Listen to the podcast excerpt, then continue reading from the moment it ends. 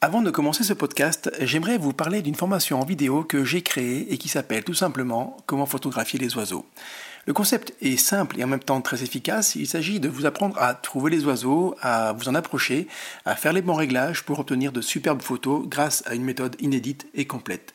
Je vous invite vraiment à découvrir cette formation en entrant ce lien dans votre navigateur bit.ly bit.ly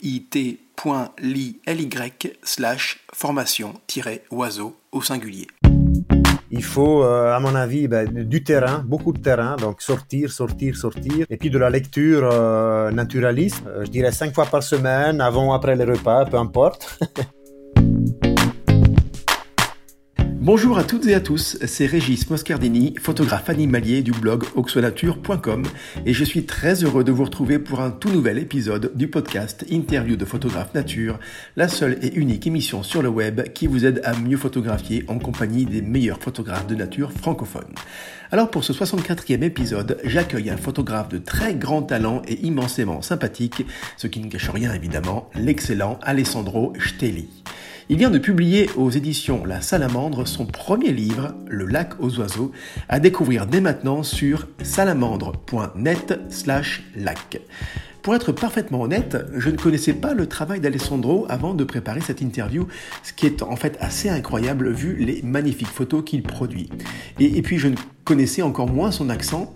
Quel plaisir pour moi de converser avec lui et de découvrir bien cette façon de parler si particulière de, bah, des Suisses, hein, un mélange d'italien, d'allemand, de français et évidemment de suisse. Alors vous pensez peut-être que ça n'a rien à voir avec la photographie? Eh bien, à mon avis, c'est tout le contraire. J'ai compris que sa sensibilité, sa créativité et son approche de la photo animalière devaient beaucoup à son multiculturalisme.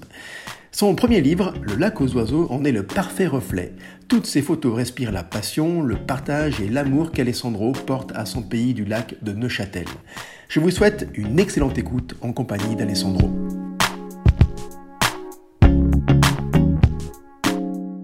Bonjour Alessandro. Salut Régis, comment ça va? Oh, Je te remercie, ça va très très bien et toi? Ben moi aussi, je viens de sortir mon premier livre, donc c'est nickel. Ouais, j'imagine que tu es dans une bonne énergie, dans une bonne, euh, une bonne dynamique. Tout à fait, ouais, ouais, ouais. Je, je, sors un petit peu la tête de l'eau là, donc euh, ce, ce, podcast, interview tombe, euh, tombe pile, pile au bon moment, voilà. Parfait, parfait. Euh, écoute, on va commencer par une, une, première question qui va être finalement très personnelle, même si là, euh, avec ton accent, ben, ça va être dur de, de, de, de le cacher finalement. Mais euh, est-ce que tu es français, suisse ou italien? Parce qu'en fait, quand je vais sur ton site, on arrive d'emblée sur les versions italiennes, mais il y a une version française qui est très complète en fait, qui est exactement, j'imagine, euh, le, miroir de la version italienne. Euh, et tu habites en Suisse, donc du coup, je sais pas trop en fait comment comment te situer. ouais, c'est une très bonne question en fait pour euh, pour commencer. ben, en fait, pire encore, je suis suisse-allemand, en tout cas d'origine. non, blague à part, je suis, j'oserais dire, typiquement suisse. C'est-à-dire, comme beaucoup de mes compatriotes, je suis un peu le fruit d'un mélange. Donc, euh, maman tessinoise, donc c'est la, le canton euh, méridional de la Suisse, là où il y a tout le temps le soleil, et puis, et puis on a un accent bizarre parce qu'on parle italien, en fait. Et puis, ben, ma grand-mère, même en partie italienne, et du côté de mon père, ben, des origines euh, suisse-alémaniques, ce qui fait, euh, ce qui explique mon nom de famille, Steli, qui est ni italophone, ni, ni francophone, en fait, voilà. Et, et puis, en fait, j'habite à Neuchâtel, où je suis venu pour, pour mes études en 2004, donc ça fait 15 ans que je suis là. Et puis je suis jamais reparti. Et maintenant je vis et je travaille ici. Euh, et je me trouve très bien, quoi. Voilà. Ça doit être une, vraie richesse, j'imagine, d'avoir comme ça un, mélange de différentes cultures, de différentes langues. Euh, c'est quelque chose que j'envie assez, en fait, parce que moi, je suis euh, franco-français, je ne parle pas, alors sauf ce que j'ai pu apprendre à l'école, mais ma culture, elle est exclusivement française, ma langue, elle est exclusivement française maternelle. Euh, et je pense que c'est une, quelque part une espèce de frein pour pouvoir prendre un peu de recul, tu vois, un peu de hauteur. Est-ce que c'est une vraie richesse pour toi, dans la vie quotidienne ou même dans ton travail?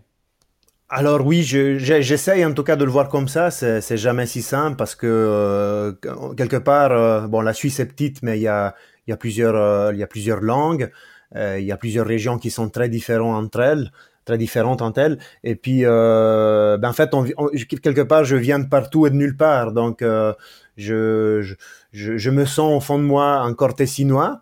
mais voilà, ça fait 15 ans, je disais tout à l'heure que je suis ici, et maintenant je, je me cherche un petit peu parfois.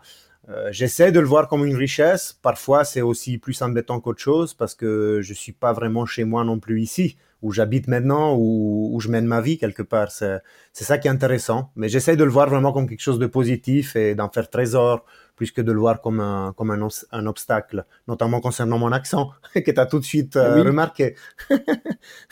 oui, oui, c'est vrai. Mais, mais rien n'est simple. Hein. Voilà, moi, j'aurais tendance à me plaindre d'avoir d'être monoculture. Euh, et en même temps, toi, tu dis aussi que d'avoir une, une d'être pluriculturel, euh, il faut aussi se forcer et, euh, et, et, euh, et, avoir une espèce de démarche active euh, pour en voir des richesses. Donc finalement, rien rien n'est simple. donc Alessandro, tu es passionné par la nature depuis ton plus jeune âge. Euh, en fait, c'est pas moi qui l'invente, hein, je l'ai lu sur ton site, hein, j'ai fait un peu mon travail de journaliste, mais j'aimerais que tu nous racontes euh, ce que tu as essayé de faire avec une corneille quand tu avais à peu près une, dizaine d'années. C'était quoi cette histoire de corneille? Excellent. J'avoue que j'avais oublié qu'il y a ça sur mon site internet, donc j'étais pas tout à fait prêt, mais en effet, c'est une très vieille histoire. Euh, euh, qui s'est déroulé euh, bien avant euh, le premier appareil photo, en fait. j'étais complètement fasciné déjà quand j'étais tout gamin par les animaux des campagnes de mon enfance, en fait. Et puis, ben, il y avait un oiseau qui était vraiment commun et un peu omniprésent, qui, qui, qui m'accompagnait dans, dans mon enfance et c'était la corneille mantelée, donc euh, un oiseau souvent mal aimé, mais qui est très intelligent et en tout cas euh, à mes yeux de gamin, mais c'était extrêmement fascinant de voir euh, de voir cet oiseau comme il vivait, etc. Et puis je sais pas pourquoi, c'était un truc un peu primordial d'enfant. J'avais envie de le toucher cet oiseau, de, de, le capturer, de, de, le prendre, de, de l'avoir tout le temps avec moi, de, de, vivre avec lui dans ma chambre quelque part, et de partager l'existence. J'étais vraiment terriblement attiré. Et du coup, j'ai construit euh, toutes sortes de pièges pour essayer d'en capturer une, euh, bien évidemment vivante. Et tout ça été motivé par une démarche, justement, comme je disais tout à l'heure, euh, plutôt positive. Donc, je voulais pas lui faire du mal, mais simplement, je voulais, je voulais la voir, quoi. Je voulais la posséder quelque part. Puis évidemment, j'ai jamais réussi parce que mes, mes pièges étaient, étaient tout le temps foireux. je me suis décidé de grimper sur le vieux peuplier, un peuplier noir d'une cinquantaine de mètres de hauteur, parce qu'il y avait un nid tout en haut. Mais euh, voilà, c'était extrêmement dangereux. Je crois même que mes parents me l'ont interdit. Puis au final, j'y suis jamais arrivé. Donc euh, voilà, mais ça m'a ça a motivé plusieurs étés de, de ma jeunesse. Euh, cette quête, cette première quête de l'animal dans ce sens-là, en tout cas. ah, c'est intéressant, mais j'adore l'anecdote, mais qui, qui va au-delà de l'anecdote, en fait, on se rend compte que euh, tous les enfants, euh, je pense qu'il n'y a vraiment pas d'exception, en fait. Hein. J'étais instituteur pendant presque dix ans, donc j'ai vraiment côtoyé beaucoup d'enfants, des centaines, en fait. Euh, et, et, ce que tu racontes là, et ce que moi j'ai vécu, me fait dire que euh, euh, tous les enfants sont, sont, euh, vraiment passionnés par la nature. Ils regardent tous la nature avec des yeux émerveillés, les animaux aussi, euh, voilà. Euh, et pourtant, les adultes qui sont encore émerveillés par cette nature sont beaucoup moins nombreux que, que, les enfants qui le sont à 100%. et je voudrais savoir ton, ton, avis là-dessus. Il se passe quoi, Alessandro, entre l'enfant qui voilà, qui est passionné, qui est émerveillé, qui a vraiment un regard très curieux sur tout ce qui est autour de lui. Et puis l'adulte euh, qui a perdu ce respect, cet amour pour la nature. Qu'est-ce qui s'est passé entre les deux, à ton avis? Ouais, c'est une, une, très bonne question. Je suis d'accord déjà sur le fait que, en tout cas, la plupart, mais probablement tous les enfants ont cet intérêt et ce regard euh, naïf peut-être sur le monde et donc sur la nature aussi. Je dirais même avant tout sur la nature parce que les animaux, les plantes, euh, les, phénomènes météorologiques sont très intéressants aux yeux des enfants. Mais je pense pas que ce lien, on le perd carrément. C'est peut-être un peu fort. Moi, je pense qu'en grandissant, euh, on a tendance plutôt à l'oublier. Comme si cet attachement, cette relation euh, primordiale avec le sauvage s'endormait en grandissant avec l'âge mais je suis convaincu que euh, il existe toujours ce, lien intime parce que quelque part on fait partie de la nature aussi, même si on aime bien euh, malheureusement dans notre société occidentale en tout cas, on aime bien souvent se placer au-dessus et puis on croit d'être plus fort, euh, d'être puissant et de pouvoir vivre déconnecté. C'est notamment le cas malheureusement à mes yeux en tout cas dans les grandes villes où quelque part le lien on le voit pas avec la nature. Le lait il arrive dans le supermarché dans des briques et puis puis on fait avec quoi. C'est on, on, voit plus les vaches. Euh, c'est un exemple tout bête, mais on, connaît cet exemple-là euh, euh, des enfants des villes et des enfants des campagnes. Donc c'est un petit peu la caricature, Mais moi, je pense que ce lien, il existe toujours, et puis qu'on peut même, le public adulte, on peut l'émerveiller la nature. Il suffit de prendre une personne, soyons disons, non intéressée à la nature.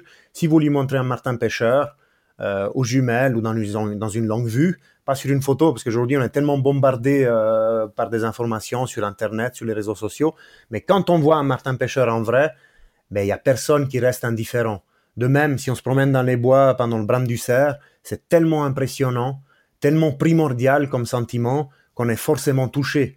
Là, je cite bien évidemment et, exprès des exemples qui sont peut-être extrêmes et spectaculaires, mais c'est vrai que quand le lien avec la nature est profondément, parfois enseveli au fond de, l'inconscient, quelque part, ben, il faut aussi euh, des émotions fortes, peut-être pour le secouer, pour le réveiller. Mais après, petit à petit, on peut euh, re-émerveiller les gens à la nature euh, vraiment de proximité, de tous les jours. Et c'est ça que je trouve très, très intéressant. Donc je suis en guillemets optimiste et je me dis que c'est un mal surtout des temps modernes, cette perte ou en tout cas ce, lien qui s'estompe un petit peu euh, avec la croissance, avec euh, avec l'adolescence notamment. Mais euh, voilà, c'est quelque chose de, relativement récent parce que nos grands-parents, peut-être qu'ils n'étaient pas curieux de nature comme on l'entend aujourd'hui, mais ils vivaient dans la nature et ils avaient une relation beaucoup plus forte avec les animaux, avec l'environnement, aussi parce qu'ils étaient obligés. C'était peut-être moins romancé aussi parce que parce qu'il mangeait ce qu'il cultivait euh, également. Donc, c'était pas tout à fait la même relation, mais il y avait un lien beaucoup plus fort. Voilà. Alors, euh, effectivement, je, alors, ta réponse est, vraiment parfaite et, géniale et, euh, et je, je, je, souscris à tout ce que tu as dit.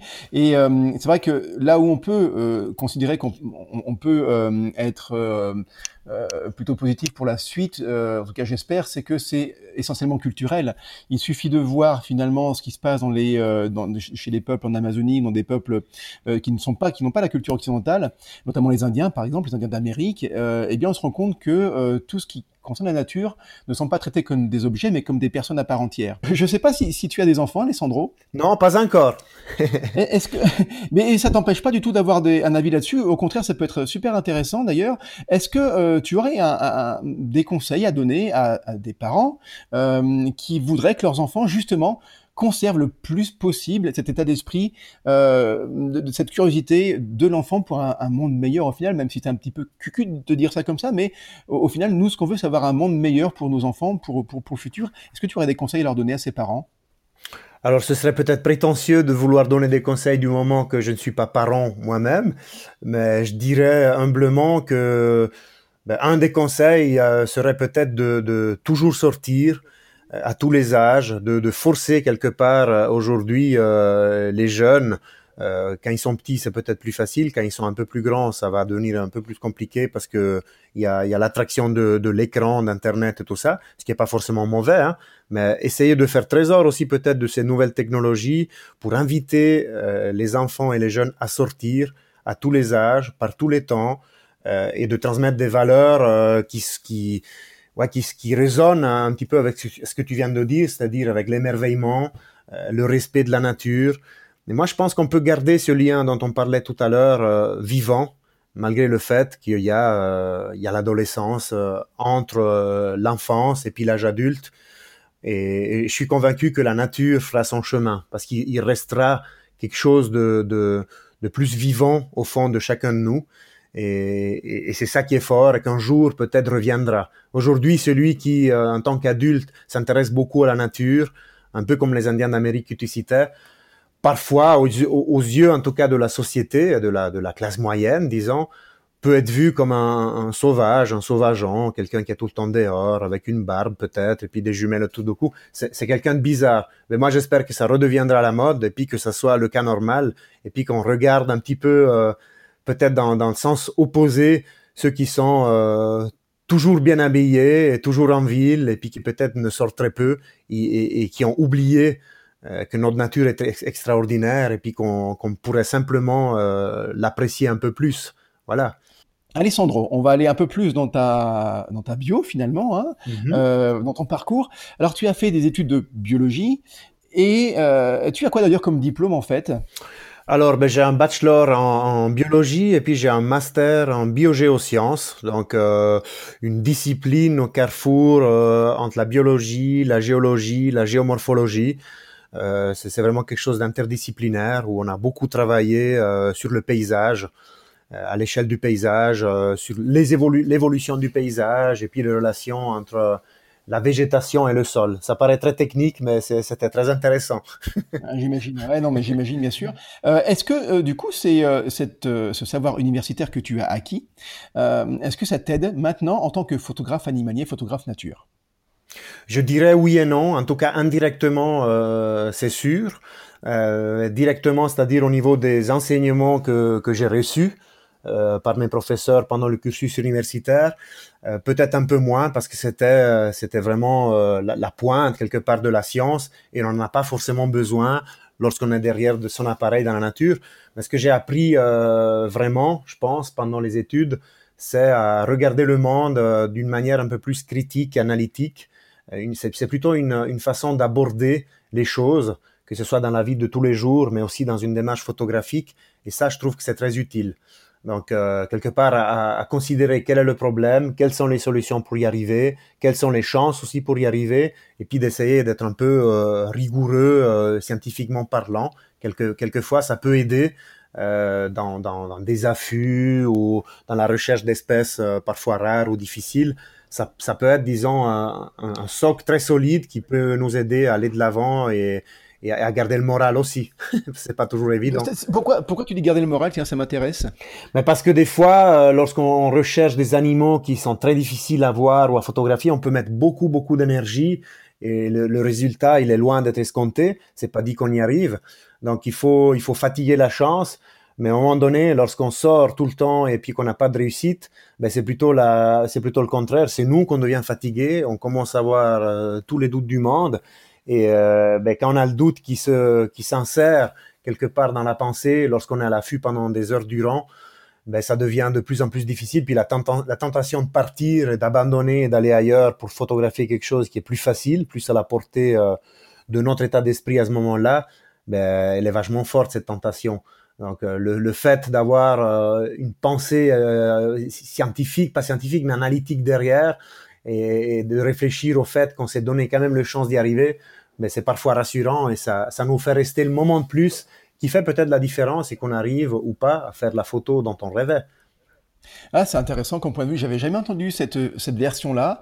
Euh, et c'est très, euh, très intéressant finalement de dire ça. C'est-à-dire que normalement, si tu as bien fait le boulot en amont, ton boulot de naturaliste, de scientifique, à savoir, ben voilà, l'animal, je le connais, je sais qu'il a telles habitudes, euh, je sais qu'il sort à ce moment-là parce que ben voilà, c'est de cette espèce-là qu'il a besoin de sortir pour pouvoir se nourrir ou pour pouvoir, je sais pas, aller chercher, la, aller se reproduire par exemple. Et eh bien finalement, si tu euh, recoupes en fait plusieurs faisceaux comme ça, normalement, c'est un peu comme un détective finalement, tu devrais pouvoir euh, atteindre le résultat souhaité. C'est vrai que c'est intéressant d'avoir ce, ce, de dire les, la science peut, peut être rassurante euh, en cas de doute. Je trouve ça vraiment vraiment super intéressant. J'aime bien euh, j'aime bien cette façon en de tout voir cas, les choses. En tout cas pour moi ça se passe ça se passe comme ça et j'ai l'impression que ça m'aide. Ouais. Oui, d'accord, très bien.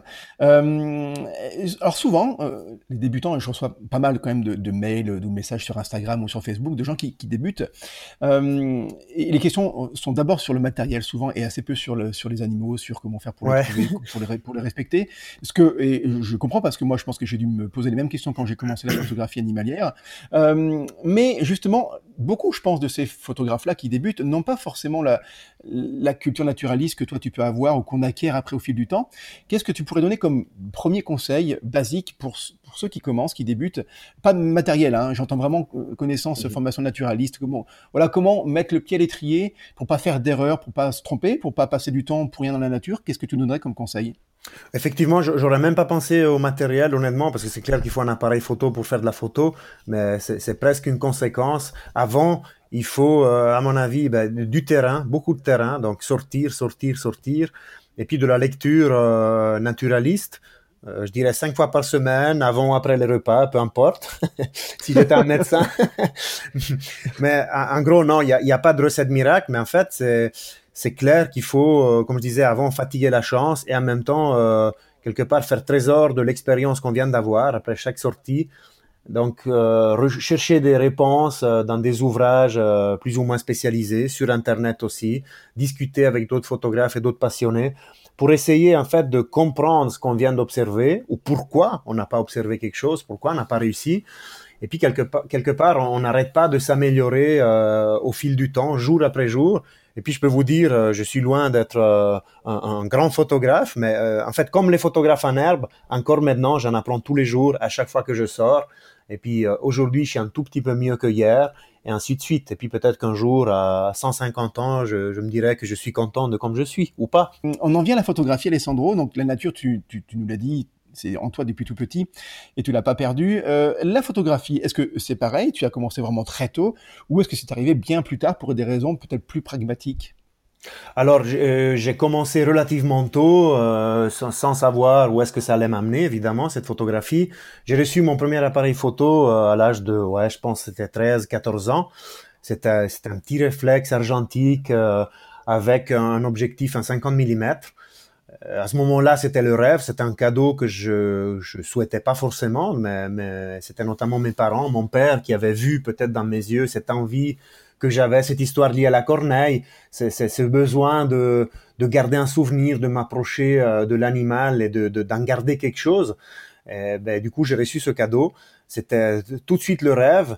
Mais immédiatement, juste après, j'ai aussi vu les contraintes. Donc déjà, je, je recevais euh, un film de, de 24 photos par mois environ, ça coûtait quand même cher à l'époque. Puis on était une grande famille avec euh, avec une frère et puis un, et puis une sœur. Et puis, et puis en fait, l'autre contrainte, c'était qu'avec un 50 mm, pour photographier euh, mes amis les oiseaux dans le jardin, c'était extrêmement difficile. Puis en plus, je pense que j'étais particulièrement maladroit. J'aimerais bien voir une vidéo de moi-même dans le jardin qui essaye de photographier ce fameux rouge-gorge qui était le plus sympa, qui m'attendait parfois jusqu'à, je sais pas, 3-4 mètres. Mais voilà, sur les photos, ça restait un point rouge euh, sur la vigne de mon jardin et j'étais pas très très satisfait. Et... On, pourrait, on pourrait appeler cette vidéo euh, tout ce qu'il ne faut pas faire pour photographier les oiseaux. Exactement, exactement. Avec du recul, c'est ça. Mais sur le moment, euh, j'étais tout motivé. Donc c'était les premiers ratés qui, qui quelque part étaient très instructifs. Et euh, ben ensuite, euh, avec l'adolescence, et beaucoup d'autres projets aussi. J'étais, j'étais pas un grand sportif, mais je faisais beaucoup de sport. Et avec les études aussi, j'ai un petit peu, j'ai jamais abandonné, donc j'ai continué tout le temps de faire un petit peu de photos, mais j'ai levé pas mal le pied pour me consacrer aussi à autre chose.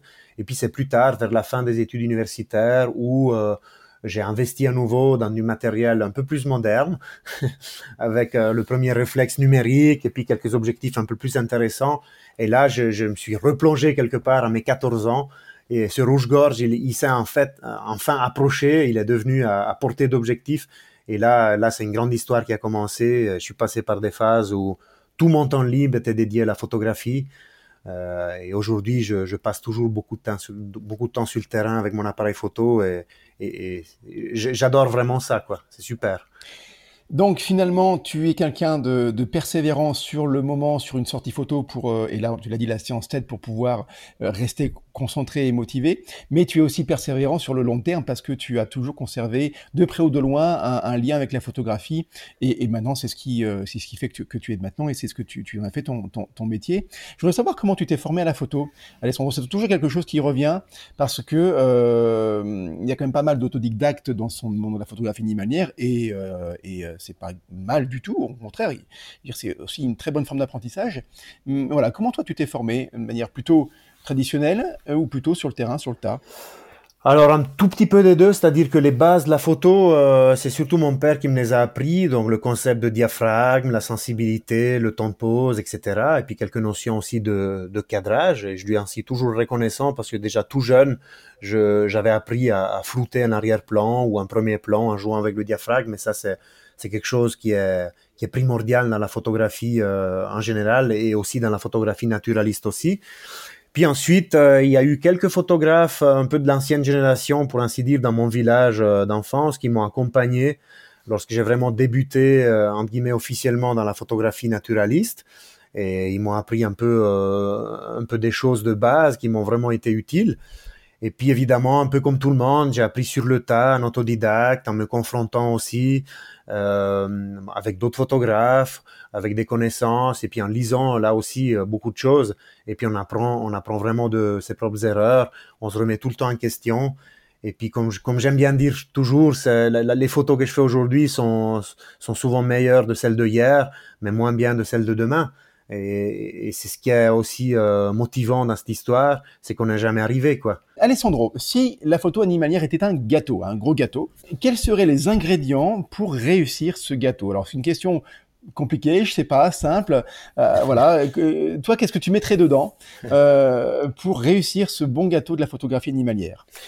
Ben alors, en, préambule, je dois déjà dire que je déteste tout ce qui est protocole, malgré mon cursus universitaire ou dans les expériences scientifiques, il faut oublier, ouais, on est obligé à suivre les pas à pas pour arriver à faire telle et telle expérience. Mais en général, je supporte pas ça. Et donc, quand j'ai le choix, notamment en cuisine, je, je suis pas les recettes parce que je trouve ça terriblement ennuyant. Ou même les meubles Ikea, je, je peux pas suivre leur mode d'emploi. Je commence par la fin, puis pas le début. Puis souvent, évidemment, il y a, il y a des sacrés ratés, que ce soit dans les meubles ou en cuisine, mais parfois aussi des belles surprises.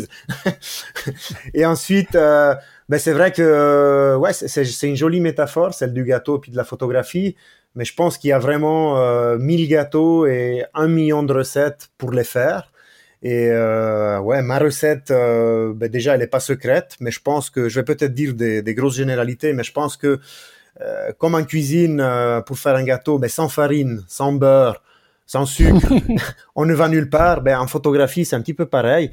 Il y a, il y a quelques ingrédients incontournables qu'il faut qu'ils soient présents, sinon, euh, sinon pareil, il n'y a pas de photographie. Donc, je pense que la, la farine qui est la base dans le gâteau, c'est un petit peu la lumière. Euh, la lumière qui peut être naturelle ou artificielle, mais il faut cette base-là, sinon on ne parle pas de photographie. On est bien d'accord.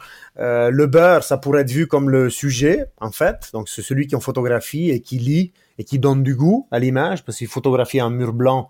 Euh, donc, vous prenez un gâteau fait seulement de farine, il n'a pas beaucoup de goût. C'est la même chose euh, de voir une photo blanche. Donc, s'il y a quelque chose dessus, c'est mieux. et évidemment, l'attitude, le comportement de l'animal, qui fait aussi que la photo prend de la profondeur et qui raconte quelque chose, qu'elle a du goût. Euh, c'est peut-être le sucre qui, a tendance à remonter un petit peu et à adoucir euh, ce qu'on vient de faire. Je pense un petit peu pareil dans la photo. Et puis, évidemment plein d'ingrédients secrets euh, que les photographes révèlent ou pas. Euh, moi, j'ai pas une constante de base, mais je dirais qu'un truc important, je, je l'ai peut-être déjà évoqué avant, mais dans le gâteau, il y a aussi la levure ou une poudre à lever en tout cas, qui agit souvent dans l'ombre, qui sont pas forcément très bons, en tout cas la levure quand on fait du pain. Et, mais surtout, il faut pas l'oublier, parce que sinon votre gâteau, euh, vous mettez dans le four et, puis il risque de rester à plat. mais ça, ta levure à toi, ce serait quoi ta levure à toi, Alessandro ben, À mon avis, c'est l'expérience, parce que l'expérience c'est euh, celle qui fait la différence. Vous prenez deux photographes, un photographe tout jeune avec très peu d'expérience et puis et puis quelqu'un qui, qui, a sur son dos 40 ans d'expérience dans la photo nature. Vous prenez les mêmes conditions avec le même animal sauf si le, si le petit jeune est ultra doué, mais sinon le résultat risque d'être euh, simplement différent du fait que euh, ben, le vieux photographe, quelque part, il a de l'expérience et il la met à profit euh, dans chaque situation. Donc ça, c'est un petit peu la poudre à lever qui, qui fait que le gâteau il réussit quoi. Voilà. Alors je, franchement, je pensais pas que tu allais euh, aller aussi loin et jouer le jeu autant dans la dans la métaphore et je trouve ça vraiment génial. Je te remercie Alessandro. Eh bien, je vais pousser le bouchon encore plus. Euh, Est-ce que donc le four, on peut considérer que finalement c'est le euh, c'est l'appareil photo oui. et on dit tu sais on dit souvent que ça n'est pas l'appareil qui fait le photographe, peut-être que ce n'est pas le four qui fait le bon cuisinier. Malgré tout, un très bon four, on dit souvent les, les très bonnes cuisinières, moi je pense à la mama italienne par exemple ou la grand-mère, tu vois, mm-hmm. qui fait des gratins ou des gâteaux géniaux, dans, son four, à son vieux machin, tout ça. Euh, malgré tout, est-ce que finalement, euh, le, côté, oh, donc là on en vient sur le côté matériel, est-ce que ça n'a pas aussi son rôle à jouer? Au même titre que le four dans, la réussite d'un bon gâteau, parce qu'il va cuire de manière plus uniforme, parce qu'il va être voilà mieux mieux maintenir la température sur toute la longueur. Eh bien voilà, un, très bon appareil photo va aussi être capable de, faire des choses meilleures. Qu'est-ce que tu en penses, toi? Mais je pense que c'est indispensable, en tout cas jusqu'à un certain niveau. Déjà il faut un appareil, donc il faut un four. Après, il y a four et four. il y a plein de modèles différents. Tu citais l'exemple de la grand-mère, mais on peut citer l'exemple de deux de cas de figure. En fait, le photographe euh, très expérimenté euh, qui connaît les ingrédients de base qu'on citait avant, la farine, le beurre, le sucre, la poudre à lever aussi, parce que justement, il a l'expérience. Ben, on lui donne un, four euh, tout pourri ou un appareil photo, disons déjà numérique, mais peut-être pas un réflexe avec un gros téléobjectif il va arriver à un résultat peut-être meilleur que quelqu'un qui n'a aucune expérience, qui ne connaît pas les ingrédients de base ou qui les mélange mal, par exemple qui fait fuir l'animal, ok, qui prend du beurre euh, rance, par exemple, mm. et qui a un super bon appareil, ben, il va rentrer avec une belle photo de paysage, par exemple. Ouais. Ça, c'est, c'est, pour ça que la, conversation là-dessus, elle part très vite sur le, souvent, elle part très vite sur le matériel. C'est clair qu'il faut un téléobjectif pour photographier euh, des oiseaux qui sont loin, mais on peut aussi travailler autrement pour s'approcher des oiseaux et peut-être travailler avec une focale plus courte. Ça, on l'oublie souvent. Et puis, c'est pas le téléobjectif qui fait la belle photo. C'est, celui qui est derrière euh, l'appareil qui sait comment employer euh, ce, ce matériel quelque part. Voilà. Bah écoute, euh, je pense qu'on a, je pensais pas un jour parler de cuisine et de pâtisserie dans mon podcast Photo Nature. On l'a fait et je pense qu'on l'a bien fait parce que du coup, euh, tu vois, ces, ces ponts, euh, ces images qu'on a réussi à faire et que tu as très bien faites, eh bien du coup, euh, peut-être permettre à certains auditeurs de, de, mieux appréhender les choses à ce niveau-là. Alors, Alessandro, tu sais, c'est comme à la télé en fait, quand il y a une, une, une star finalement ou une, un artiste qui vient sur un plateau télé, c'est pas pour rien, c'est qu'il a quelque chose à promouvoir et c'est pas mal. Au contraire, c'est très très bien. Eh bien, finalement tu n'es pas là pour rien non plus, euh, Alessandro, c'est que tu sors un livre, tu l'as dit en tout début, hein. donc ce n'est pas du tout un secret. Euh, et ce livre, franchement, s'annonce génial. Il s'appelle Le lac aux oiseaux, euh, sur lequel tu bosses, j'imagine, depuis plusieurs années. Tu l'as un petit peu dit là en, début d'interview, mais voilà, je te repose la question finalement, parce que ça m'intéresse. Dans quel état d'esprit tu es là maintenant, par rapport à, ce livre hein? Ah, je suis complètement. Euh, ben je, viens de recevoir le livre de l'imprimeur il y a, il y a quelques jours et puis c'était vraiment un grand moment. Je ne savais pas à quoi m'attendre. En fait, j'avais beaucoup d'espoir dans le résultat, évidemment, parce qu'on passe beaucoup de temps euh, sur le terrain, puis derrière l'ordinateur, malheureusement aussi, euh, pour arriver à ce résultat. Et puis, on ne sait pas tout à fait ce qui va sortir, parce qu'il y y, a, une partie de hasard ou de qu'on essaye de réduire, bien évidemment. Donc, je me suis rendu sur place avec mes collègues euh, graphistes pour pour essayer de pousser le plus loin possible l'exercice pour réduire la partie de hasard et de, le côté aléatoire et pour arriver à un résultat qui soit le plus proche de ce que j'imaginais. Et, puis ce moment où, j'ai pu prendre le livre en main, ben, c'était un grand moment parce que au final, ça, ça répond à mes attentes. Et, et puis c'est émouvant en fait de voir les photos enfin prendre vie. On est habitué à les voir sur les écrans, euh, on associe tout le, le, vécu qui est derrière sur le terrain, les histoires, etc. Mais on est un peu seul dans, dans notre trip. En tant que photographe, tu connais ça. Mais quand ça prend vie et puis que, que tout le monde peut voir le fruit de, de ce travail de recherche, ben c'est vraiment gratifiant. Euh, déjà pour soi-même, et puis si, si l'entourage et puis les, les gens qui achèteront le livre sont contents, ben, c'est d'autant plus euh, positif et encourageant pour la suite. En tout cas, c'est une émotion que je souhaite à tout photographe, de nature ou pas, euh, ben de pouvoir connaître un jour. Quoi. Il faut faire un livre, en gros.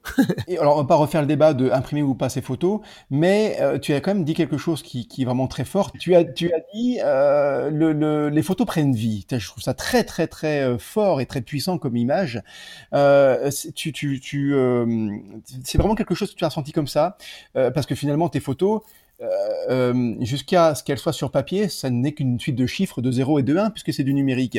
Et donc le fait de les voir sur papier, pour toi, c'est vraiment quelque chose qui prend vie matériellement comme ça? Tu l'as vécu comme ça en tout cas? Oui, je l'ai vécu comme ça parce que aujourd'hui, on est habitué, surtout, euh, en tout cas, le grand public est habitué aujourd'hui à voir beaucoup de choses sur les ordinateurs avec euh, bien sûr euh, des, couleurs incroyables et peut-être aussi des petits textes qui racontent des anecdotes, mais ça reste quelque chose d'immatériel, de confiné à l'écran, on presse sur un bouton, ça disparaît, puis de voir la même photo euh, mise en page avec sensibilité par un graphiste, avec un savoir-faire qu'on n'a pas forcément sur les réseaux sociaux et sur Internet en général, avec un bord blanc, la photo elle respire, l'oiseau il se situe autrement sur son image et du coup euh, la photo en plus elle a été choisie parce qu'elle raconte quelque chose mais tout ça ça va ensemble et puis quelque part ça prend moi je trouve que ça reprend enfin vie beaucoup plus que quand on regarde ça surtout sur un écran peut-être de smartphone c'est vraiment euh, deux mondes différents quoi voilà, mais je suis aussi un nostalgique. J'aime bien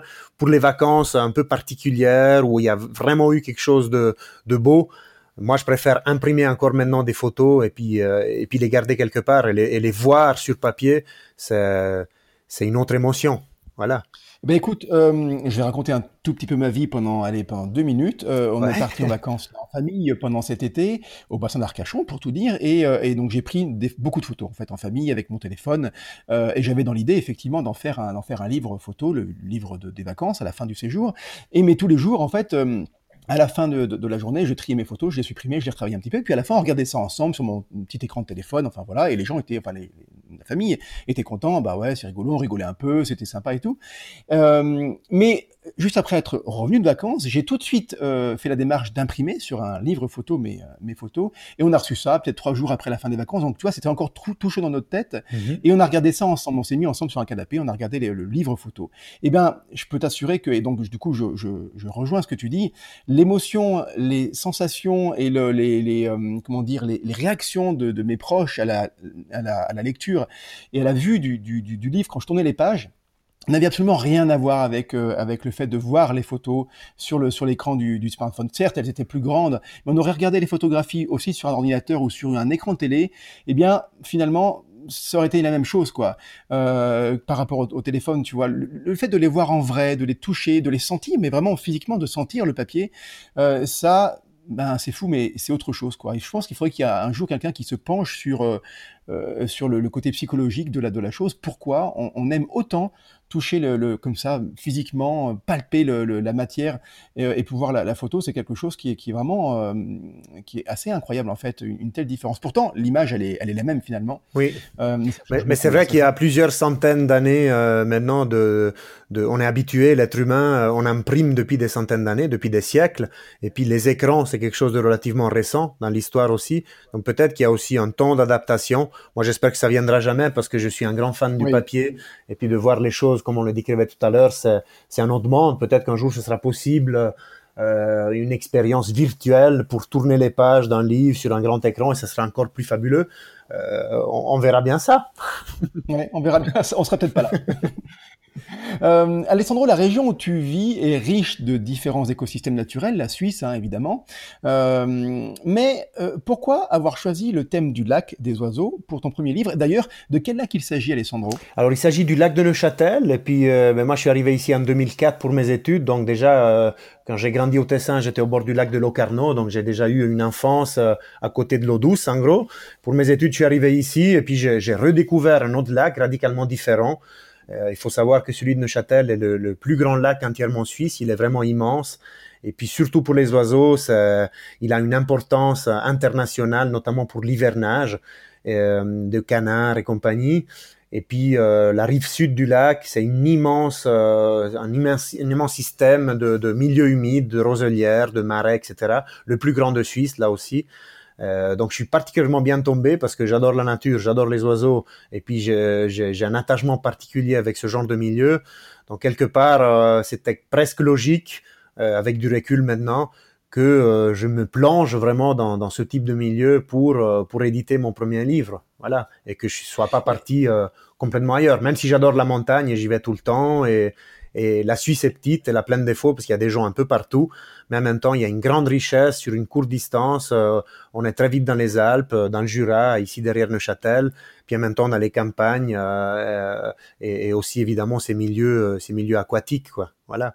Bien sûr. Est-ce que vous devez aussi, vous, vous battre en Suisse, notamment particulièrement très localement, comme toi, tu, tu, tu l'as vécu ici, euh, euh, sur ces, milieux du, lac de Neuchâtel Est-ce que vous devez vous battre également sur la préservation euh, Est-ce que c'est un combat tous les instants Même en France, tu sais, il y a des endroits qui sont des réserves naturelles, mais malgré tout, eh bien, les gens qui s'en occupent sont aussi obligés de se battre contre la pression démographique, contre la pression immobilière, la pression de l'argent, finalement. Est-ce que c'est pareil en Suisse aussi?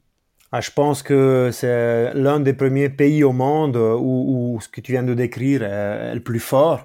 C'est-à-dire qu'il y a une pression telle en Suisse sur les milieux naturels qui fait que dès qu'un endroit intéressant, il est en réserve naturelle, c'est déjà symptomatique. Moi, dès que je passe la frontière et que je suis en France, je redécouvre les grands espaces. Il n'y a pas de panneaux. On ose, entre guillemets, faire ce qu'on veut. Après, en tant que biologiste et photographe naturaliste, on, on fait quand même attention où on marche, on fait pas n'importe quoi. Mais en Suisse, très, très vite, on est en réserve, il faut rester sur le chemin, on n'a pas le droit de faire ci, de faire ça. Et, ça, c'est symptomatique. Moi, je trouve évidemment que c'est bien parce que d'un côté, il y a l'argent pour le faire et on préserve ce qui reste, mais en même temps, c'est terriblement triste parce que ça veut dire que euh, si on est obligé de protéger chaque petit bout de terrain, c'est que la situation, elle n'est pas, elle est pas du tout, euh, voilà, réjouissante. C'est, euh, on pourrait faire une émission entière là-dessus, évidemment. c'est pas, enfin, si, c'est le sujet, c'est le sujet, mais, euh, mais euh, voilà, il faudrait, faudrait vraiment en parler beaucoup plus longuement. Est-ce que tu peux nous faire un, un, un topo, forcément pas exhaustif, mais en tout cas assez peut-être global, des espèces que toi tu as rencontrées lors de tes sorties? Oui, oui, oui, tu as le temps. Non, non, je rigole, mais euh, dans le cadre du travail euh, pour ce livre, en fait, j'ai très très peu bougé. Donc, euh, le 99% quasiment, ou le 99% comme vous dites en France, des photos que j'ai réalisées pour ce livre ont été prises à 10 minutes de chez moi. Donc, vraiment tout près. J'ai la chance de pouvoir y aller à vélo. Après, souvent, malheureusement, je dois y aller en voiture parce que j'ai beaucoup de matériel. Mais j'ai très peu bougé. J'ai tout fait dans un rayon d'environ 150 mètres autour du point de départ. Et euh, j'y ai travaillé euh, pendant cinq ans à peu près. Et euh, c'est un terrain extrêmement petit, hein, ça fait 4-5 hectares. Et puis là-dedans, j'ai évolué avec avec un affût flottant, donc une espèce de radeau camouflé avec une tente dessus, avec l'appareil posé dessus. Puis moi, je marche sur le fond du lac avec une combinaison de plongée pour pour pas me mouiller, pour pas avoir froid. Et puis j'ai vraiment fait trésor de des particularités de cet endroit. Euh, donc des lumières extrêmement changeantes, euh, de l'humeur du lac qui, ben, s'il y a un coup de soleil, le lac il devient vert et ça donne et un petit peu de vent, ça, ça donne des ambiances radicalement différentes que euh, pendant une journée super calme d'hiver où il y a du brouillard, où tout est blanc. Et en fait, j'ai photographié tout ce que je trouvais. Donc c'est essentiellement des oiseaux, mais aussi parfois des, des, castors ou des sangliers. Et euh, en fait, j'ai découvert un peu tout, redécouvert euh, depuis le lac, en étant dans l'eau, tout, toute une toute une liste d'espèces euh, euh que j'ai eu la chance de côtoyer. Donc, il y a bien sûr des foulques, des des canards colverts, des des grèbes des grèbes castagneux, des cygnes, des netrousses, etc. Ça sont vraiment les espèces omniprésentes que je, je, croise à chaque sortie. Puis en hiver, il y a beaucoup de cormorans. Euh, que j'ai vraiment côtoyé et, photographié de très très près. C'était vraiment des, des, grands moments. Et puis évidemment. D'ailleurs, c'est la, la, photo de, de, de, couverture de ton livre. Hein ouais, exactement. Voilà, c'est la, c'est la photo de couverture du livre. Et puis il y en a pas mal aussi à l'intérieur. C'est un oiseau qui est souvent très mal aimé euh, par les pêcheurs notamment, et, je comprends parce qu'il est, il est piscivore, donc euh, il y, a, il y a une compétition là autour. Mais en même temps, et même les pêcheurs l'avouent, et j'en suis bien content de, de l'entendre, euh, c'est un oiseau extraordinaire. Il a des yeux turquoises, il a un plumage juste incroyable, on dirait noir de loin, mais quand on s'approche, il a des reflets irisés, violets, euh, verdâtres. Et... Un peu comme les, un peu comme les pies, un peu comme les. Ouais, tout à fait. Ouais, c'est ça. Ouais, tout à fait. Et en fonction du rayon de lumière qui tombe dessus, ben, ça devient un autre animal. Voilà. Et puis la liste d'espèces, ben, elle est très longue, mais ça comprend euh, ben, dans le petit peuple des roseaux, il y a, il y a les panures à moustache qui sont simplement euh, euh fantastiques. Ouais, et puis les rousserolles, les bruyants des roseaux, euh, le Martin Pêcheur, qui était un habitué de mon affût en hiver, il venait tous les deux jours, il se posait sur mon affût, donc pas évident pour photographier, mais sympa pour l'anecdote. Et voilà, le, le, grand butor aussi, extrêmement fascinant, son petit cousin, le, le blongio, le héron cendré, le héron pourpré, que j'ai pas photographié dans le cadre du livre parce que, parce que voilà, j'étais pas dans une réserve naturelle, c'est une toute petite roselière et malheureusement il y en avait pas mais j'ai eu la chance de l'observer quelques le, fois. Le, butor, c'est le fameux oiseau qui est une espèce de cri, mais, mais plus que particulier. Hein, Tout à fait, ouais. Euh, il, a, il est inimitable, comme d'ailleurs pas mal de, cris d'oiseaux. Hein. Mais celui-ci, on l'entendrait, on le ferait écouter à quelqu'un, sans lui dire que c'est un oiseau, il dirait, bah, je sais pas, c'est une machine qu'il a inventée, c'est pas possible ce truc. Tout à fait, on dirait un, on dirait un bateau, parce que c'est souvent évidemment au bord de l'eau, parce qu'il habite dans les roselières, puis on dirait un bateau qui, ben voilà, un bateau au loin, quoi. C'est assez, incroyable. Euh, alors, quand on décide de photographier les oiseaux sur un lac comme ça, on s'impose évidemment de nombreuses contraintes. Tu as évoqué l'affût la, flottant, mais euh, alors quelles sont ces contraintes de la photographie comme ça dans l'eau hein? Alors, j'allais dire proche de l'eau, mais même dans l'eau, euh, et, et, surtout lesquelles t'ont posé le plus de difficultés? Ben alors tu, ouais, je t'ai grillé sans vouloir du coup un petit peu la question ah bah suivante, en parlant déjà de l'affût flottant. Mais moi je suis arrivé à l'affût flottant parce qu'effectivement il y avait des contraintes. Donc je m'intéressais à, à ces animaux en guillemets particuliers qui sont les oiseaux du lac, qui évoluent donc euh, sur l'élément liquide, souvent euh, pas forcément près de la rive. Et puis lorsqu'on essaye d'approcher, euh, euh ben, marchant jusqu'au bord de l'eau, ils s'éloignent malicieusement. Parfois on aurait l'impression.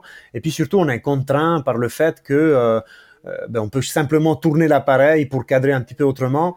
on peut se mettre haut c'est-à-dire sur un trépied ou bien au ras de l'eau, mais on n'a pas beaucoup de liberté pour tourner autour du sujet. Bon, c'est souvent le cas si on est à l'affût euh, dans la photo nature, hein. Mais là, euh, l'eau quelque part, euh, ça, ça, donne cette liberté dès qu'on est sur un bateau ou dès qu'on voit un canard, il peut aller vraiment dans tous les sens. Et j'ai envie de faire le de même, quoi. Donc j'ai vraiment commencé presque à rêver d'être un canard. Euh, pas besoin d'être un joli canard, un souchet ou un, canard pilé ou un siffleur. Même un canard colvert tout bête, euh, en pleine mue, ça aurait convenu. Mais par le simple fait de pouvoir les approcher, les côtoyer, de me faufiler dans les roseaux aussi et de voir le monde à, hauteur vraiment de, de grèbe ou de foulque pour les photographier. Donc, euh, en rêvassant comme ça à côté de l'eau, un jour, je me suis dit, ben, en fait, euh, j'avais vu que ça existe, ce qu'on appelle justement un affût flottant. Je me suis un petit peu renseigné. J'ai construit, euh, j'en ai construit plusieurs. Le premier, il était beaucoup trop épais, euh, ça fonctionnait pas tout à fait. Puis j'en ai fait trois, quatre. Maintenant, j'en suis au cinquième. Le dernier modèle, il est juste extraordinaire. Bon, s'il y a une petite vaguelette, euh, il y a l'eau qui mouille l'appareil quasiment, mais je suis du coup extrêmement bas sur l'eau. Et euh, en y allant vraiment mollo mollo, parce que il faut pas penser qu'on va dans ce machin et puis on navigue comme si rien n'était, les oiseaux ils restent là. C'est pas tout à fait comme ça. Il faut y aller très doucement pour pas les effrayer. Au début, euh, c'est nouveau aussi pour eux, donc euh, certaines espèces sont particulièrement inquiètes et s'éloignent. D'autres, c'est comme si on n'était pas là. Le martin pêcheur, lui, il m'a adopté tout de suite et il venait se poser dessus. Et euh, quelque part, voilà, c'est un, un, long parcours qui a duré près de cinq ans où petit à petit, je me suis amélioré, j'ai affiné ma démarche et je suis arrivé à des résultats, euh, en tout cas à mes yeux, très très intéressants. Et donc, on va voir dans, ton livre, euh, d'ailleurs, je le dis tout de suite, hein, euh, enfin, tu vas nous dire tout de suite, Alessandro, euh, il est commandable maintenant ou il y a une date? Quand, quand, est-ce qu'on pourra voir ce, livre dont tu nous parles depuis, depuis déjà quelques minutes? Alors, le livre, je disais, il y, a, il, y a, quelques minutes, il vient de, de, de paraître, en fait. En fait, la, parution officielle, c'est le 12 septembre, mais on vient de le recevoir à la Salamande, donc chez l'éditeur. Donc, il est, il est disponible vraiment sous peu.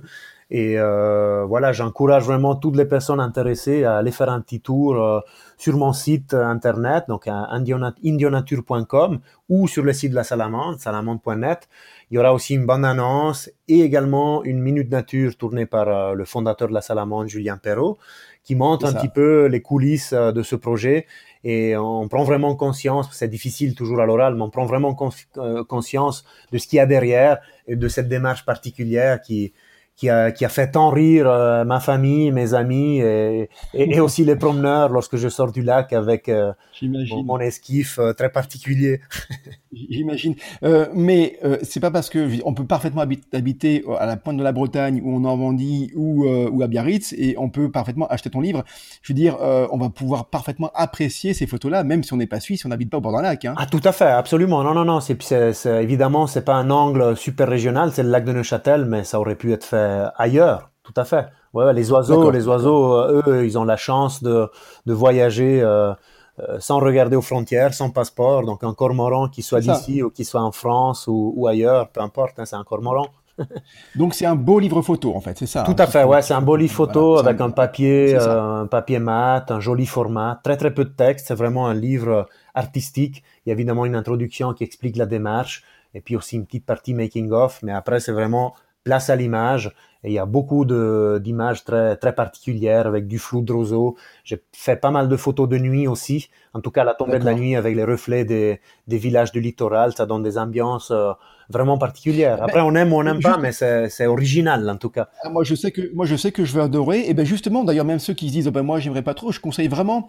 Euh, d'ailleurs, c'est un état d'esprit général qu'il faut avoir. Euh, il faut vraiment se sortir un peu de sa zone de confort en tant que comment dire que spectateur de, de photographie et acheter des choses qui a priori ne sont pas pour nous. Moi, je me souviens très bien avoir acheté euh, un livre de, de photographie en noir et blanc euh, argentique. Euh, donc noir et blanc, c'est pas trop mon truc à la base. L'argentique, je sais pas faire l'argentique.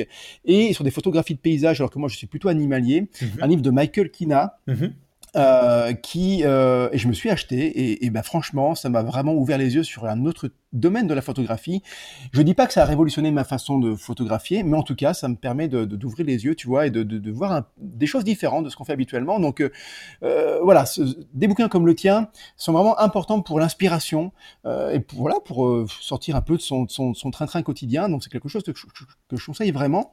on va continuer en, encore parler de ton livre et j'aimerais savoir toi en tant que photographe, Alessandro, qu'est-ce qui t'a il n'y a peut-être pas une seule réponse possible, mais qu'est-ce qui t'a motivé en tant qu'artiste euh, dans la création de tes photos? Est-ce que c'est quoi? Qu'est-ce que tu recherches? L'attitude de l'animal, l'environnement, l'ambiance, la lumière? Peut-être un peu de tout ça? Qu'est-ce qui te motive quand tu fais une photographie? Et pour, pour ton livre particulièrement? Alors, ben, dans le cadre de mon livre en particulier, je pense, que, je pense pouvoir dire que j'ai surtout travaillé sur les ambiances. Parce que, comme je disais tout à l'heure, j'ai vraiment fait ça à côté de chez moi, euh, avec les oiseaux qui étaient présents. Donc, euh, en, en, utilisant vraiment cette matière première qu'il y avait. Et du coup, lorsqu'on photographie des foules, on peut, on peut faire des belles photos, d'accord. Mais à un moment donné, ça, ça reste qu'une foule, surtout aux yeux ben, des autres photographes, mais aussi du grand public, parce que c'est des animaux euh, communs, avec un côté un petit peu banal, qu'on peut côtoyer un peu tous les jours. Ben, donc, quelque part, il faut, pour faire parler la photo, lui donner une profondeur, il faut de l'ambiance, il faut des lumières, il faut, il faut que ça raconte quelque chose. Et euh, en tournant autour de ces oiseaux communs et parfois aussi extraordinaires, parce que il n'y a, pas que des foules et des grèves dans le livre, mais disons, j'ai tourné autour en profitant de ces lumières pour euh, quelque part les mettre en scène, euh, pour apporter un regard un petit peu différent sur des animaux communs. Donc moi, j'ai vraiment insisté sur, euh, sur ce côté-là, sur des lumières particulières et des ambiances qui, qui, qui sortent un petit peu euh, des sentiers battus, quoi. Voilà, sans, sans vouloir être prétentieux, mais j'essayais un petit peu d'apporter euh, un regard un peu euh, vraiment au ras de l'eau, avec des, des lumières et des situations un peu plus particulières. Après, si en plus il y a l'attitude de l'oiseau qui est en train de faire quelque chose de particulier, mais ça rajoute évidemment de la profondeur à l'histoire et à l'image. Et ça, évidemment, c'est plus que bienvenu. Et il y en a, il y en a tout un tas dans le, dans le bouquin qui raconte quelque chose aussi par l'espèce elle-même, par son attitude, en plus que par l'ambiance. Mais tout ça est important. Mais c'est ce qui est bien dans la photo. et On peut arriver à, une photo belle ou réussie par plusieurs chemins en travaillant sur ces aspects que tu, que tu citais tout à l'heure. La photo exceptionnelle, peut-être, c'est qu'elle combine toutes ces choses. Donc, l'animal euh, convoité, euh, qu'on ne voit pas souvent, dans une attitude particulière et dans une lumière ou une ambiance incroyable. Ça, c'est le top de la photo. Ça ferait un bon gâteau, quoi. Exactement.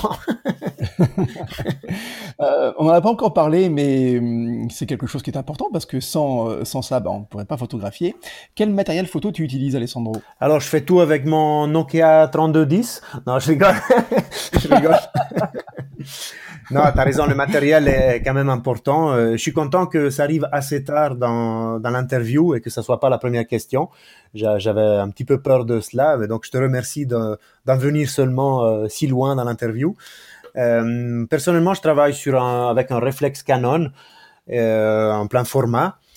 Et évidemment, j'ai toute, une série d'optiques allant du 12-35, donc pour les paysages. je fais pas beaucoup de macro, mais j'ai un 100, 100 mm macro qui est vraiment extraordinaire. Et puis surtout, le, le gros bébé que j'utilise le plus, c'est un 600 mm. Euh, qui impressionne toujours les gens, mais qui ouais, est très lourd. C'est vraiment un gros machin. Ouais, c'est un, gros, machin. Et puis bizarrement, malgré le fait que euh, voilà, c'est le plus lourd et c'est celui qui donne le, le, plus de mal au dos euh, lorsqu'on va à la montagne, ben c'est un petit peu celui que je préfère quand même. et donc c'est une focale fixe, on peut pas zoomer avec, en gros. Mais il a une ouverture de diaphragme qui est vraiment spectaculaire, donc il, il ouvre à 4. Donc pour ceux qui savent pas ce que ça signifie, eh ben, ça veut dire qu'il y a beaucoup de lumière qui entre, ça veut dire qu'on peut avoir des temps de pause euh, extrêmement rapides, et puis surtout une profondeur de champ qui, qui est réduite, qui donne vraiment des flous euh, artistiques magnifiques.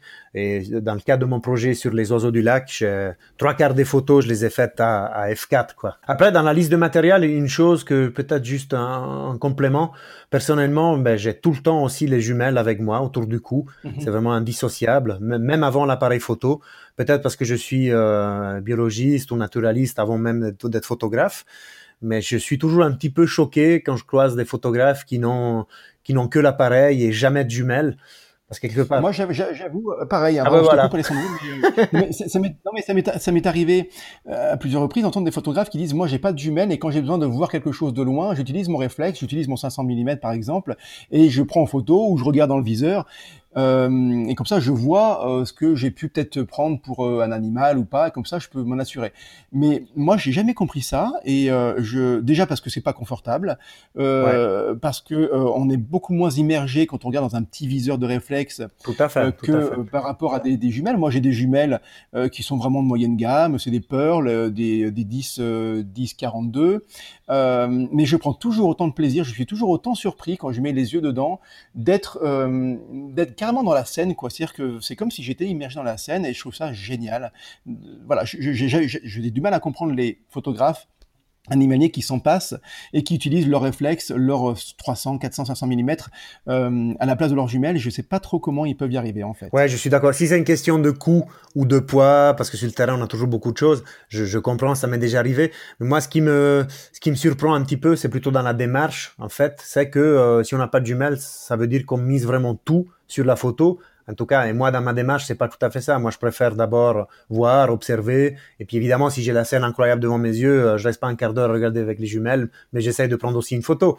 Mais c'est plutôt dans la démarche, dans l'attitude que mais moi, je conseille quand même d'avoir les jumelles. Euh, pour repérer le renard au loin, on s'immerge vraiment, vraiment dans la photo que peut-être on arrivera à faire.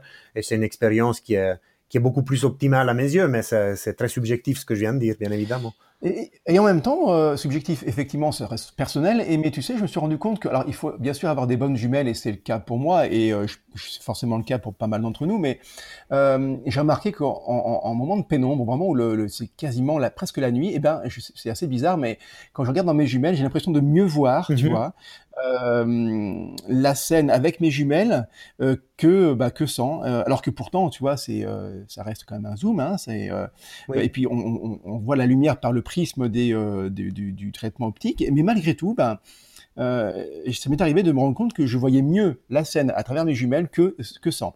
Et c'est assez particulier. Je ne sais pas mhm. si tu l'as remarqué ça. Absolument, absolument. Après, peut-être ça, ça effraie une partie, une partie des gens parce que quand on regarde euh, dans des jumelles à la tombée du jour, ça peut être aussi assez inquiétant. tu vois ce que je veux dire? Avec les angles qui deviennent de plus en plus euh, mystérieux, il y, a, il y, a, un côté un petit peu. Mais bon, ces gens-là, peut-être qu'ils ne sont plus dehors à ce moment-là, appareil photo ou pas, c'est pas, c'est pas la question. Exactement. euh, après, le matériel, ben, on va rester un petit peu plus terre à terre comme ça, hein, euh, sur des choses concrètes. Euh, un peu de réglage, un peu de technique. Euh, là, c'est pareil, c'est une question très générale et il n'y a, y a, pas une seule réponse, bien sûr, ça dépend de la photographie que tu veux, mais allez, quels sont peut-être les réglages que tu utilises par défaut pour la plupart des photos quand elles ne demandent pas quelque chose de particulier? Ouais, en effet, ça dépend évidemment du type de photo que qu'on part pour faire, mais je dirais comme ça par défaut, a priori, moi je suis plutôt en mode euh, priorité diaphragme et puis euh, avec les ISO directement assez haut et un diaphragme grand ouvert. Euh, c'est plutôt pour être préparé parce que je fais surtout de l'animalier et puis du coup c'est plutôt pour être préparé à une scène qui se déroulerait pendant que je suis en train d'accéder par exemple à un affût ou que je marche simplement dans la forêt perdu dans mes pensées ben, ça veut dire que là, j'ai de la vitesse euh, pour réussir à faire la photo de l'animal qui part, par exemple. Donc, c'est un petit peu l'option passe-partout. Après, si j'ai le temps de régler, euh, et c'est ça le conseil peut-être que je donne, si, si je me permets, c'est qu'il faut bien connaître son appareil pour, en partant de ces réglages de base qui peuvent rendre service sur le moment, mais pour très vite euh, switcher et puis passer euh, dans une modalité qui est beaucoup plus, euh, qui répond beaucoup mieux à la photo qu'on souhaite faire, quoi, en jouant justement avec les, les paramètres de l'appareil photo. Mais il faut les connaître et, et savoir surtout quels, quels boutons font quoi. Voilà. c'est ça. Et donc là, c'est l'expérience aussi. C'est avoir épluché son manuel, c'est entraîné peut-être à vide sur des sujets qui, euh, qui s'ils partent, c'est pas très très grave, hein, on pourra recommencer. Euh, voilà, ça c'est, on est plus dans la côté, dans le côté entraînement du sportif de haut niveau, tu sais, par exemple, qui va, ou du musicien qui va faire ses gammes encore et encore pour être prêt le jour J. Moi, j'ai toujours tendance à dire ça, c'est-à-dire que hum, la photographie animalière, si on attend d'être en face du sujet qu'on attend depuis des heures pour photographier, finalement, on photographie pas très souvent, donc on, peut perdre des automatismes. Oui, tout à fait. Eh ben pour ne pas les perdre, euh, eh bien, photographier, il faut photographier tout le temps. Donc, euh, ça peut être sur des natures mortes, sur son chat, sur son chien, sur ses enfants, sur sa famille. Mais au moins, on ne perd pas le, le, le fil et on ne perd pas les bons réflexes, son jeu de mots. Et le jour où on va être vraiment eh bien, obligé d'assurer le coup et d'être bon parce que l'animal est là, dans la bonne attitude, dans la bonne lumière, eh ben, on saura faire parce qu'on se sera entraîné en amont. Euh, et ça, c'est quelque chose qu'il faut absolument faire. J'enchaîne sur une, une, une, question. Bah, du coup, on change vraiment de sujet, euh, mais je voulais vraiment te la poser parce que c'est quelque chose euh, euh, qui est important pour moi par rapport à, à, le fait de sortir un livre. Tu es publié aux, aux éditions de La Salamandre, qui est d'abord réputé pour son, enfin, j'allais dire, ses magazines nature parce qu'ils ont trois magazines adultes, ados et enfants, qui s'appellent La Salamandre, tout simplement, et qui sont vraiment géniaux. Euh, et ils publient également des livres naturalistes de grande qualité. Euh, comment on travaille avec un tel éditeur? Est-ce que c'est Est-ce que tu as carte blanche? Comment ça se passe? Ben, les éditions de la Salamandre, franchement, ce sont les meilleurs au monde, à mon avis. Une équipe motivée, compétente, sympathique, avec une qualité dans, les relations humaines qui, est assez exceptionnelle. Euh, bon, je, dis ça, mais il faut savoir évidemment, euh, peut-être c'est important. Je sais pas si toi tu en es au courant, mais j'imagine que oui. Moi, je travaille aussi à la Salamandre, donc j'ai un peu une, une double casquette. Euh, dans, le cadre de mon livre, c'est-à-dire que euh, moi je suis engagé par la Salamandre, je suis moi-même éditeur pour la Salamandre, donc j'ai des collègues graphistes, j'ai des collègues euh, euh, rédacteurs, j'ai des collègues qui s'occupent de, de, l'exé maquette, etc., etc. Donc en fait, je, baigne vraiment là-dedans. Et, quand j'ai voulu sortir mon propre livre, vu que dans mon dans mon métier, je fais du livre moi-même avec la salamandre, mais la question s'est posée.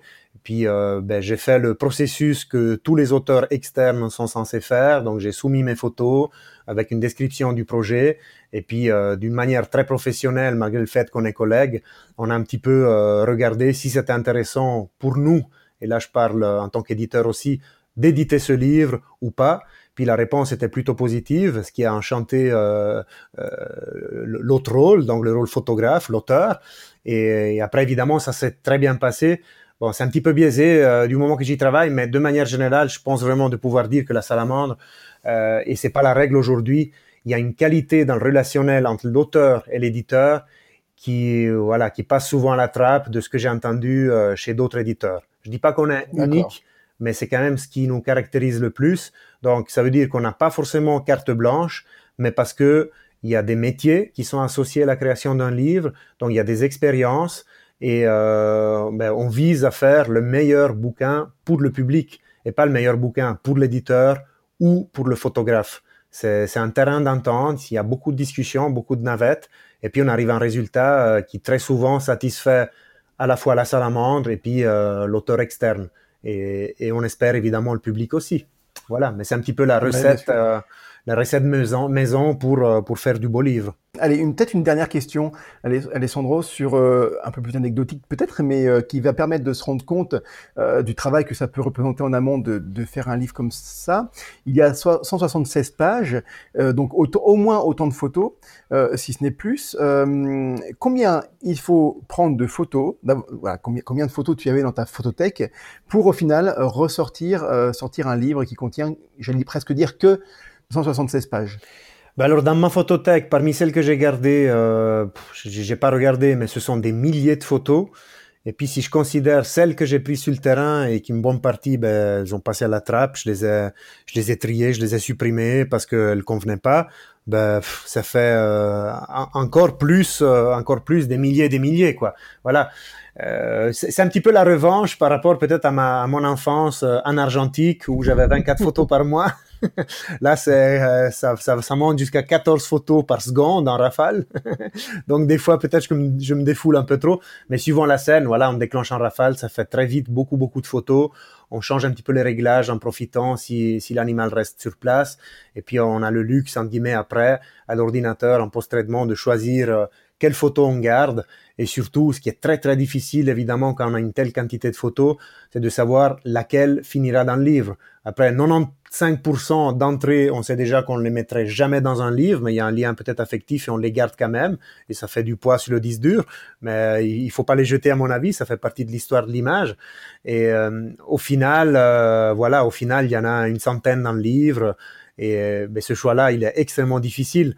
Et puis jusqu'à toute la, la toute fin, c'est-à-dire à deux semaines du, du bouclage du livre, j'ai continué mes sorties photos dans l'espoir de faire euh, la photo exceptionnelle ah qui allait, voilà. Et puis j'ai réussi quelques trucs qui étaient, en tout cas à ce moment-là, super important et super enrichissant et qui allait à coup sûr finir dans le livre. Maintenant, avec un peu de distance, c'était d'autres photos, une photo parmi d'autres, voilà, mais qui sont quand même, et ça, ça fait partie de cette démarche de, de quête infinie quelque part. On sent vraiment la passion dans, dans, dans... déjà comment tu en parles et surtout euh, par rapport au fait que tu y passes. Tu parlais de milliers de photos, mais on peut aussi parler de milliers d'heures. Donc euh, on sent vraiment la, passion qui t'anime et je trouve ça vraiment génial. Où est-ce qu'on peut te, suivre, voir ce que tu fais? Euh, Tu as un site, mais est-ce que tu peux rappeler l'adresse? Est-ce que tu as un compte Facebook, une page Instagram? Enfin l'inverse plutôt. voilà, comment Où est-ce qu'on peut aller voir ton travail en fait? Alors tout à fait, j'ai un, site internet, donc je le, je le rappelle, c'est indionature.com. Et puis, je suis aussi sur les réseaux, sociaux, bien évidemment, mais je ne suis, pas parmi les plus actifs du monde, mais je mets euh, régulièrement à jour euh, mes comptes. Donc, sur, euh, Facebook, c'est Indio Nature, simplement, vous tapez Indio Nature, vous me trouvez. Et puis, sur Instagram, c'est euh, ale.steli, S-T-A-E-H-L-I un nom de famille, c'est un peu compliqué. Et vous me trouvez aussi, aussi sur ce genre de plateforme. Voilà. J'ai passé vraiment un excellent moment avec euh, toi, Alessandro. J'espère que c'était la même chose de ton côté. Et j'espère surtout, parce que c'est quand même le but à la, fin, euh, que les auditeurs euh, aient appris des choses, aient pris un peu de recul, et aussi passé un bon moment. en tout cas, c'était le cas pour moi. Donc, bon, au moins une personne, ce qui, est, ce, qui est, déjà pas mal. merci beaucoup, Alessandro. Merci à toi, Régis, et j'espère que, ben voilà, que ce sera intéressant pour, pour les auditeurs, comme tu dis. Pour moi, c'était vraiment enrichissant et une belle expérience.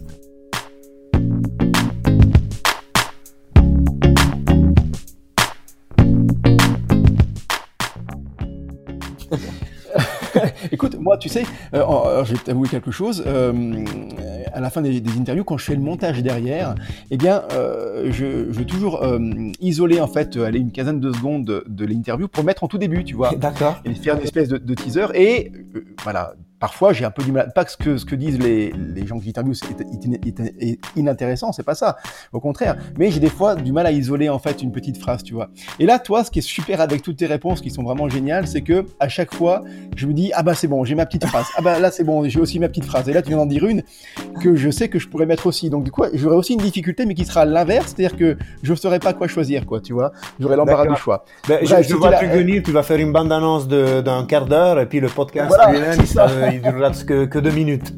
Exactement, tu sais, comme les films, euh, les bandes annonces des films où on voit quasiment tout le film. Exactement. Le meilleur des films en 1 minute 30 et puis après, moins cher qu'aller au cinéma. C'est ça. euh, allez, parenthèse fermée. Euh,